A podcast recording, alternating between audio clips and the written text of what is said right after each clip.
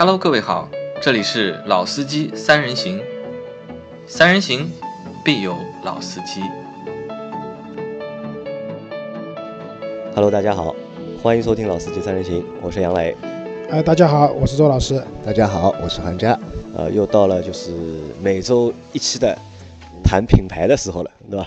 那在这个星期和上个星期有两个新的就是电动车的品牌的车型上市了，对吧？一个是蔚来汽车，还有一个是威马电动车。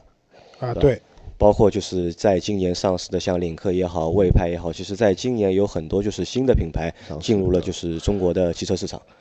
啊，对的，这些品牌的话，其实给大家都带来蛮多不一样的感受的。啊，对的，其实有很多品牌给了我们一些就是新的认知，给市场也给带来的就是一些新的气象嘛。那我们今天的节目呢，先不谈这些就是新来的品牌，那我们后面会去谈的。那今天我们会谈一个什么呢？会谈一个就是曾经对中国的汽车市场有着比较大的作用或者比较大的就是关帮助作用的一个汽车品牌啊，对，这个汽车品牌的话就是三菱。啊，三菱。那提到三菱这个名字啊，其实我相信啊，所有人就是哪怕你不是汽车的用户，你不是司机，但你听到这个品牌的名称，你肯定会在那你脑海里会有印象，嗯对吧？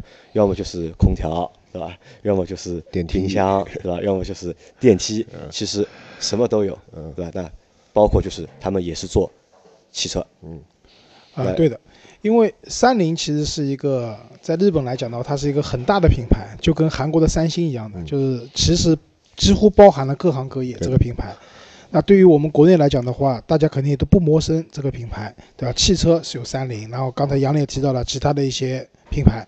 那这里韩家的话，先给大家介绍一下三菱这个品牌是怎么来的。好的呀，呃，三菱这个牌子呢，可以说是时间非常的久，它的历史可以追溯到呃一百四十多年前，呃。它的创始的时期呢，是已经在明治维新时期它就有了。它的创始人叫岩崎弥太郎，呃，他其实是一个政府的一个官员，也是一个商人。他最早创建了一家公司叫九十九商会，它主要的业务呢是铸铁的水桶和还有就是海上的一个航运业务。呃，就是在一九呃一八七零年的时候，这时候汽车还没有被发明出来，呃，他们公司已经存在了很久了，呃，后来就三年后，他们改名叫做三菱商会，呃，所以这个名字一直沿用到现在。它的 logo 呢，其实就呃我们现在看到的是一个三钻石形状的一个一个组合，这个其实也是他们岩崎家族的一个家族标志，呃，从古至今的一个演变，所以也是沿用至今。呃，他去世之后呢，他的他的弟弟啊、叫岩崎，呃延崎幸之助啊、接接管了他的三菱这个公司的业务，然后他尽力的去做了呃很多的一些各方面的一些开发，因为他们家族本来在政府和军方都有很强大的一个背景，所以说在他弟弟的接管下，呃，三菱已经成为了呃跨各行业的一家公司。所以说，呃，刚刚我们提到的，它是一个非常呃涉及众多领域的集团企业，在那个时候啊、它已经是一个啊、横跨很多行业的一个集团公司了。嗯，他造的第一辆车呢，其实叫 Model A，它是一个仿制的一个作品。其实这个是在一九几几年，这个也是在一九三几年的时候，就是一九三几年，啊就是他们做的就是第一辆就车。那个年代造的车对名字都没有新意的，对不是叫 Model A 就是叫 Model B。然后呢，他们之后也没有获得什么很大的成功，反正之后就是二战爆发了，啊、他们终于回归了他们的老本行，所以制造了很多的弹药啊、军舰啊、飞机啊啊。对，其实二战时候我们所能想到的，基本上坦克、包括飞机、呃军舰，出名的都是和他们家族有关，包括我们非常熟悉的零式战斗机，也是？战斗机，也是在当时是非常非常先进的一个东西，它创造了很多呃战斗机历史上的很多的第一，这就是三三菱非常杰出的作品，啊、一直到还有是我们会熟悉的一个，就我们国庆阅兵时候一直会提到一个叫功勋号坦克，其实它就是日本的，就是我们缴获的九七式一辆坦克，啊、这也是三菱的作品。他正式开始做车呢，做民用车是在一九六零年的时候，呃，他就是战后嘛，他们要日本想要生产符合民众需求的一些简单实用的一些车，然后三菱就制造了一辆叫三菱五百，是一辆后驱后置的。啊后置后驱的一辆车，呃，然后可以乘坐四人，这辆车获得了成功。所以说，从这个时候开始。三菱才正式涉及到民用汽车业的制造，一直到一九七零年的时候，呃，三菱汽车事业部从那个三菱重工啊脱离，它成为了一个单独的汽车的部门。啊，好，那前面韩家说到了，就是在一九七零年的时候，就是三菱才成立了，就是专门的，就是汽车的一个事业部。对，就我们大家可以想一下，就是我们当说到三菱的时候，可能会联想到是三菱重工，对吧？三菱电机，嗯。老周可以还可以想到什么？三菱啊，电器啊。啊，三菱电器。我家有一台用了十多年的三菱的空调，用到现在了，还蛮好的。啊，还有三菱的，就是我知道还有三菱化学，嗯，对吧？三菱电梯，化工，化工，化工。其实我看了一下，就是我我去了就是一下三菱的，就是那个他们的一个官方网站看了一下。其实三菱，你前面说到提到是叫三菱商会。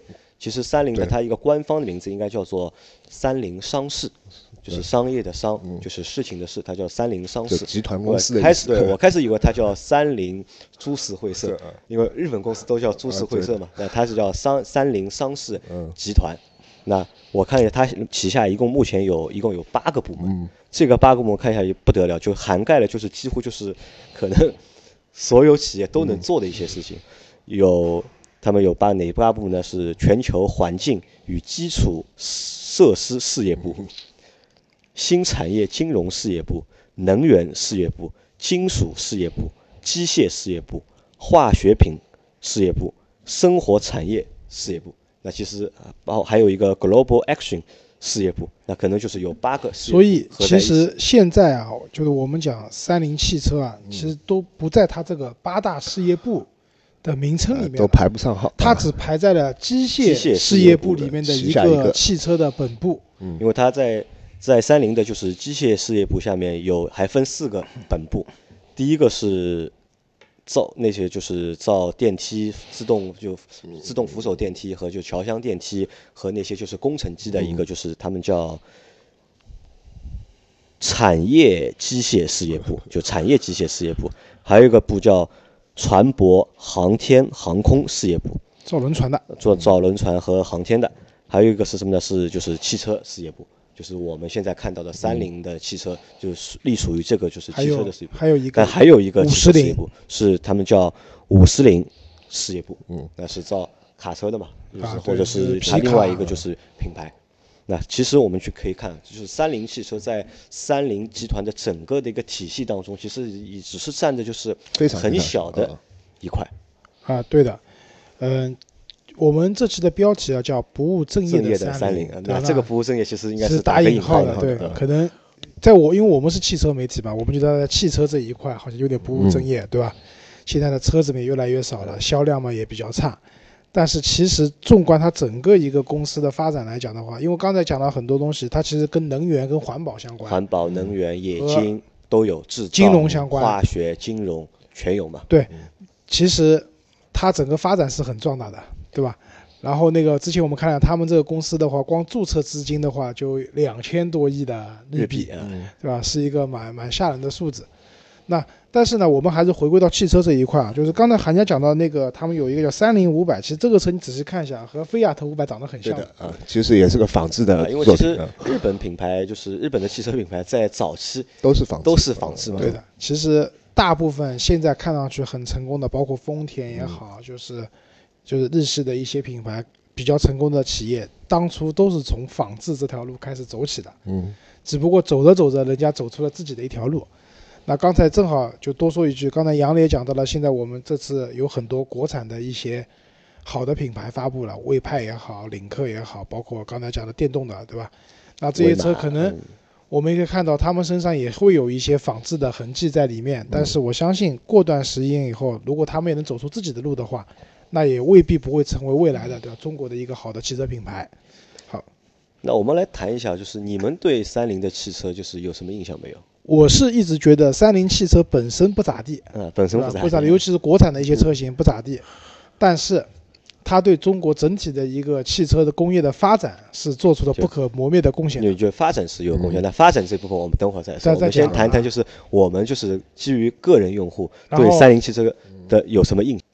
另外一个印象呢，就是三菱这个品牌的汽车啊，都蛮运动的，就是比较早一些时候的，就是成龙大哥的电影，对吧？只要跟赛车啊什么相关的，呃，三菱是必不可少、必须可能出现的。代言人有关，对，是他的，因为好像嗯成龙是三菱的，就是长期的一个就是合作代言人，然后或者是三菱是成龙长期的一个 sponsor 赞助商吧是。啊，对，那个时候对的，因为我记得那个时候上海车展，成龙过来都参加那个三菱的活动的。嗯呃，最出名的就是霹雳火，对吧？大家应该都看过，对吧？还有就是那个我是谁，我是谁的，我是谁，那个是那个是打就打卡打卡的那种越野的那种那种车。嗯。然后霹雳火里面呢，就我记得就成龙自己组装了一部车，嗯，然后那个去参加比赛，结果那辆车就是好像是撞了烧掉了。烧掉了啊。对，然后这个时候他早年认识的那个三菱大小姐。的大小姐，对吧？给他备了两部。三千 GT 啊，对的，全新的。嗯，然后轮胎随便用，对吧？然后成龙靠这个车赢得比赛，嗯。救回自己的妹妹，对吧？嗯？所以给人的感觉，整体感觉啊，就是三菱的车都蛮运动的。嗯嗯，这里可以韩家也介绍一下嗯，就是三菱在整个发展过程，刚刚讲到七零年代嘛，它成立了汽车的销售公司，就是汽车的有限公司，然后开始造仿仿制车了，对吧？嗯然后之后呢，他们开始其实三菱还蛮看重运动，就是汽车运动这块领域的的一个嗯发展的。韩家可以介绍一下。然后呃，我们大家都知道 Lancer 这款车型嘛，它其实是在一九七三年的时候就已经有这个车型了。其实当当初其实是在那个石油危机的时候嘛，这款车还是可以呃非常非常性能优异的，在这个大环境不好的情况下脱颖而出，其实是蛮不容易的。呃，说起三菱，就是说它在两大拉力赛，一个一个是 WRC，一个是那个呃。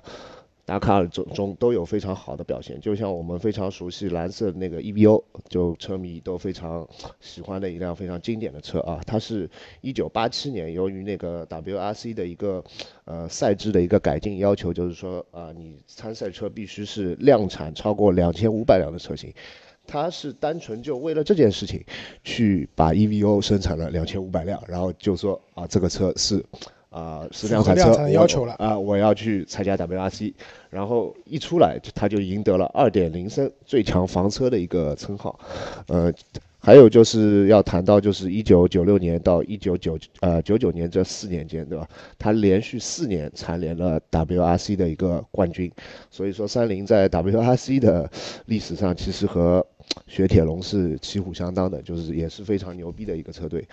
嗯、接下来说到那个达喀尔嘛，他在一九八三年也是首次登场，然后在一九八六年到一九九九年一直在前四名的一个成绩。呃，接下来是一九九二年三菱包揽前三，然后是最著名的就是呃，二零零一年到二零零七年它是七连冠，就是也是三菱帕杰罗创下了这个非常辉煌的达喀尔拉力赛历史上的这种成绩啊。其实韩家刚刚讲到这两个拉力赛啊，就可能达喀尔国人会熟悉一些，对因为偶尔还会有些转播。嗯 WRC 的话，可能现在的年轻人都没什么机会看这对个比赛。嗯但其实这两个赛事，我一直认为它比 F 一好好是玩的，更好看，嗯而且更有含金量的。嗯因为 F 一的话，其实是很极致的，就是一辆方程式的赛车。嗯然后这个车你平时路上也不可能看到的情况下，它的那个相对封闭的一个，应该说是完全封闭的一个赛道里面嗯去跑这样的比赛。但是拉力赛不一样，拉力赛它面对的这种环境，然后自然的环境，然后边上啊可能还会有动物出来啊，观众啊对吧？观众边上疯狂的观众啊，其实这个对车子的耐用性，以及在这种长时间的这种极限驾驶下呢它的这种稳定性，嗯有更高的要求。那三菱的车子可以在这两个拉力赛，就是就是不同性质的拉力赛里面，都会有非常好的成绩。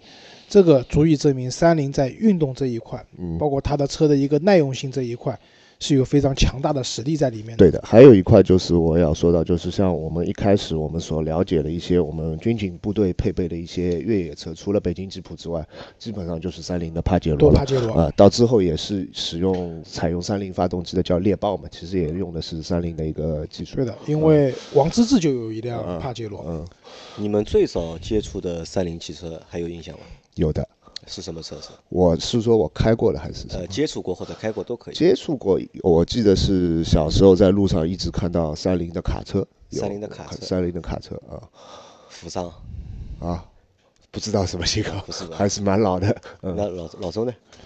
啊，我接触应该也蛮早接触，但是我有印象的，就是比较留下印象深的，就是最看的多的就是当时的蓝色了，蓝色嗯，就是国产的蓝色了。那其实最早应该还没有蓝色，最早你们看到应该叫东南凌帅，啊最早的时候就是三菱和东南合作的嘛。你那时候中奖不是中了一个？我在大学毕业的时候，我还中过一辆，就是东南凌帅的车，然后把它改成了就是像 EVO 一样的，那个样子。那可能是那个时候是我们算比较早的，就是接触到就是三菱的车了。啊，对，讲到改装啊，就是在改装圈里面，就是三菱刚才讲到那个车子，对吧？对，其实也是改装圈里面非常热门的一个车型。那初级点的改装，把外观改的和 EVO 一样，基本一嗯致，然后排气管放大，对吧？然后声音也听上去一样，这个是比较初级的改装，这个花不了多少钱。但也有，我也看到过爆改的，就是我在北京的时候，那个时候参加媒体活动的时候，有些媒体老师就是把那个车完全改成了，就是加涡轮，嗯。然后所有的这个套件全部加上去以后，那辆车可以看成一个是相对性能弱一点的一辆 EVO。EVO 嗯，说到三菱那个车，我开过的就是刚刚上班那会儿开过的是三千 GT，三千 GT，三千 GT 我是开过，然后就是而且是双涡轮增压，而且那个时候在涡轮增压都不是很普及的、很很成熟的情况下，它用的是双涡轮增压。那个时候开这辆车是真的非常牛，其实就是那个呃霹雳火他开的那辆的量产版。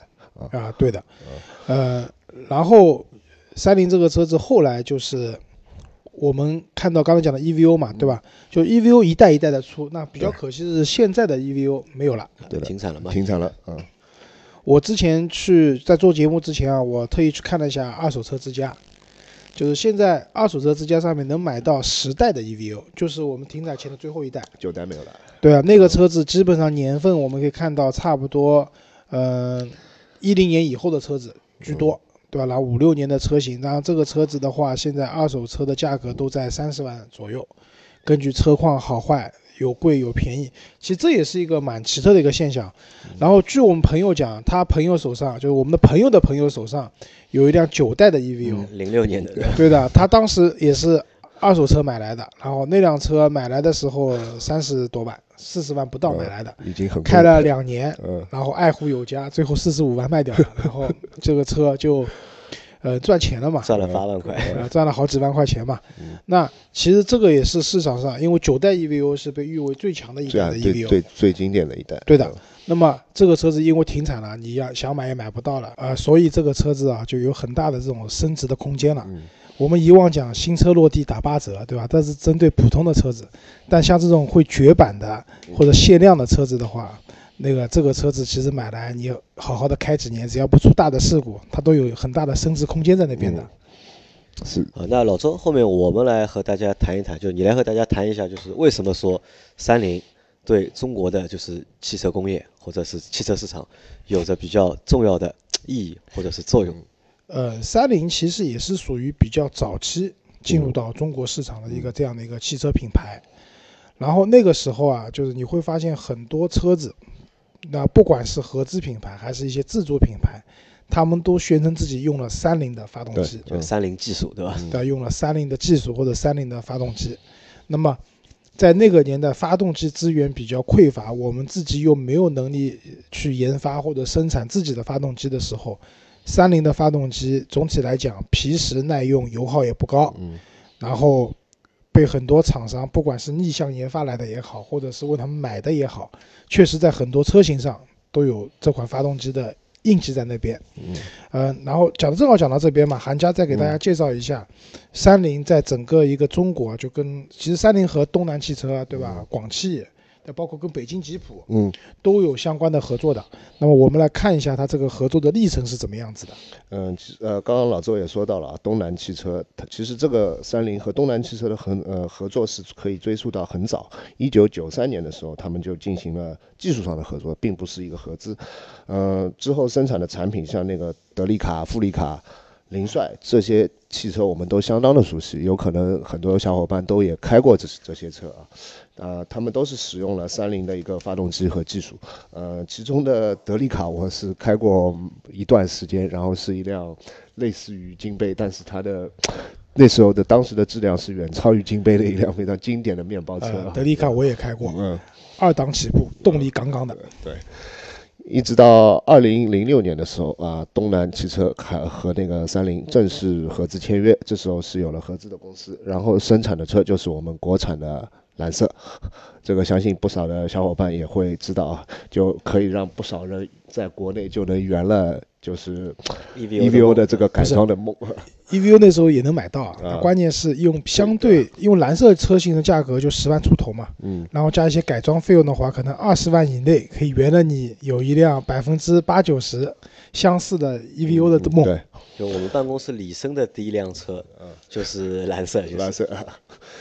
然后是从九十年代末期啊，就三菱出现了一系列的像一些刹车门啊，或者是一些呃呃像售后啊这样出现了很多问题。然后这段时间呢，在市场上就已开始有有一个这样的评价啊，叫轻服务、缺诚信、劣公关的这样的一个企业形象。所以这这个时候可以说是它品牌的一个低谷，一直到二零一二年的时候啊、呃我们的广汽和三菱啊百分之五十。百分之五十成立了那个广汽三菱，呃广汽三菱，对，然后接下来就是老周说到的，把一系列的发动机技术用在了像吉普啊这样的一些车型上，以及广汽旗下的一些车型，都是啊、使用了三菱发动机的一些技术和一些啊、可以说是一些呃整体的一些科技吧。三菱和北京汽车也合作过吗？北京吉普也也合作过比，较早期的时候也是有 SUV 的那个生产的，应该也是 SUV 的车就像。最早的好像指南者车型吧，上面用的就是三菱发动机。对的，其实三菱，我刚才之所以讲，因为之前讲过了，在这里再重复一下，就是我觉得三菱对中国的汽车工业发展有帮助的，就是它的发动机技术。嗯，就是那个时候，反正我记得，因为我那时候买车嘛，对，买不起好车，去看了很多比较其他的车型，然后很多销售都会讲，我们这个车子用了那个三菱的发动机。其实整个三菱发展过程中，有一款车我蛮喜欢的，叫格兰。格兰，格兰，我不知道大家是不是记得这个车子啊，一辆 B 级车，然后车子看上去也蛮端庄的，对吧？就不像现在的很多车子看上去比较轻浮头上那个三菱的标还蛮大的，啊。对的，我蛮喜欢那个车的，那个车带方向盘拨片换挡来，对，当然我 我也没有买啊。这个车的销量基本上惨不忍睹啊！现在你在路上能看到这个车的概率也确实不高了。嗯，那像现在就是三菱在中国还有哪几辆车是卖得动的？欧蓝德欧蓝德就这一辆，每月大概七千台左右吧。就一年还能卖个每个月能卖个六七千台。对，然后现在发布的是二零一八年的二二零一八款的劲炫，然后号称是十万级进口性，安全又安心。呃，劲炫我也知道，因为劲炫当初就是那个车刚出的时候，我也考虑过，我觉得这个车还可以，但是最终也没有考虑它。呃，但这个车现在能卖多少？一个月三千台卖得到，还没还没出来，还没出来。还没出来数据啊，一八款的嘛，还没出来。就是老的，我说老的劲炫就是一个月能卖到老的卖的不怎么好。也卖的不怎么好。其实三菱这个品牌在中国市场整体来讲，它的销量肯定是不行了。嗯对吧？就像以前我们讲的，比如说比较硬派的帕杰罗，嗯，那是大家比较喜玩车的人比较推崇的一款也车。停产了。对，但是现在有进口的形式的车可以买，但是不会有人买的，嗯对吧？然后我们刚才讲的像蓝色啊这些车子，就东南那边其实整体合作，我认为是失败的，就整个品牌的形象越走越低了。对。然后到了广汽这边的话，现在就是欧蓝德，啊，欧蓝德，但是在就就单看它一个月好像七千台，一年有个八九万台的样子，总体感觉好像还不错。但实际上你是放在一个 SUV 市场里面，一个主流的 SUV 市场里面，七千台这又是一个不及格的成绩单。所以，我们又回到这个题目了，不务正业的三菱，就是三菱这个汽车啊，真的在中国可能逐步逐步真的要淡出我们的视线了。加上它那个标志性的，或者说就是站在高高的站在神坛上的那辆 EVO 又停产了。嗯那么在这样的情况下，我是觉得大家可能对这个品牌没有理由再对他感兴趣了。对，是现在这么个情况。嗯，那其实我觉得也能够理解啊。首先就是三菱本身就是集团家大业大嘛，对吧？摊子也做这个东西，摊子也比较多嘛，对吧嗯？可能这一块他们觉得就是不在他们的就是未来的一个预计当中，嗯可能就减少了这方面的投入和这方面的发展。这我觉得从企业的角度来说也能够理解。嗯那对从用户的角度或从市场角度来说，我觉得就是市场吧，都总是一个就是优胜劣汰，嗯或者对消费者来说，我更更愿意买就是性价比更高的对产品。那我觉得三菱的这个没落也好，或者说就是慢慢的消失也好，也都是在一个情情理理之中。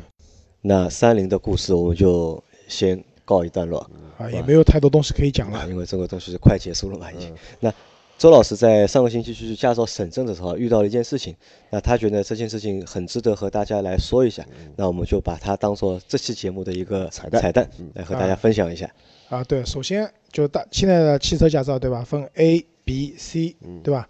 然后 A 里面会 A 一、A 二、B 一、B 二、C 一、C 二。你们知道就是哪些驾照，如果你在一个积分周期里面有扣分的话，就要去审证，但是没有扣，就是哪些驾照是即使有扣分，但只要不到十二分就不用审证的，知道吗？C 照是肯定不需要的 A、B 都要。，A 和 B 我不是很清楚 A 和楚。B 啊，所以周老师是 B 一的驾照。嗯，那 B 一的驾照呢，就是我去年因为有违章嘛，我扣了一分。那么用就是车管所同志的话讲，就哪怕你扣半分，你也要学习学学习，对吧？首先，所以如果你拿 C 照以上了，就 B 照、A 照的这些朋友嘛，就是如果你们在一个积分周期里面有扣分的话，先要去窗口去办理审证。嗯，审证完了以后，在上海这边的话，他会给你一个预约单，包括会给你表格让你填表，然后在预约的时间里面要去看录像学习。学习啊，在录像你们看过啊？看过。啊，基本上都是一些很惨烈的车祸，嗯就是告诉大家开车一定要小心，警钟长鸣。但这个不是周老师今天跟大家讲的一个 有趣的事情，也不是有趣吧，一个实用的事情吧。韩佳，我问你啊，嗯如果驾照被扣分了，嗯，什么时候清分？就是罚分什么时候清零？驾照你你拿到证的那一天呢，就是清零嘛，一个周期内清零嘛。我的驾照嗯是二零零四年的十二月八号，嗯是初次领证日，也就意味着每一年的十二月八号的凌晨一点钟，对，你就我在上一个12分了，新的十二分，嗯对吗？对，未必。嗯为什么这样讲啊？因为现在大家知道，车子呢基本上就是六年免检，对吧？但是两年审车还验车还是要验的，只是不用上线了。那因为现在我们很多罚款它是没有滞纳金的，嗯，很多车主朋友就会想，反正我也不用就是有一个违章罚款我就去交掉，等到我要验车之前统一处理，嗯这样比较省事儿。